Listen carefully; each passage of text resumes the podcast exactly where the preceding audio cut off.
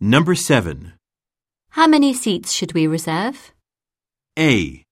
At the award ceremony. B. I agree with them too. C. At least 20.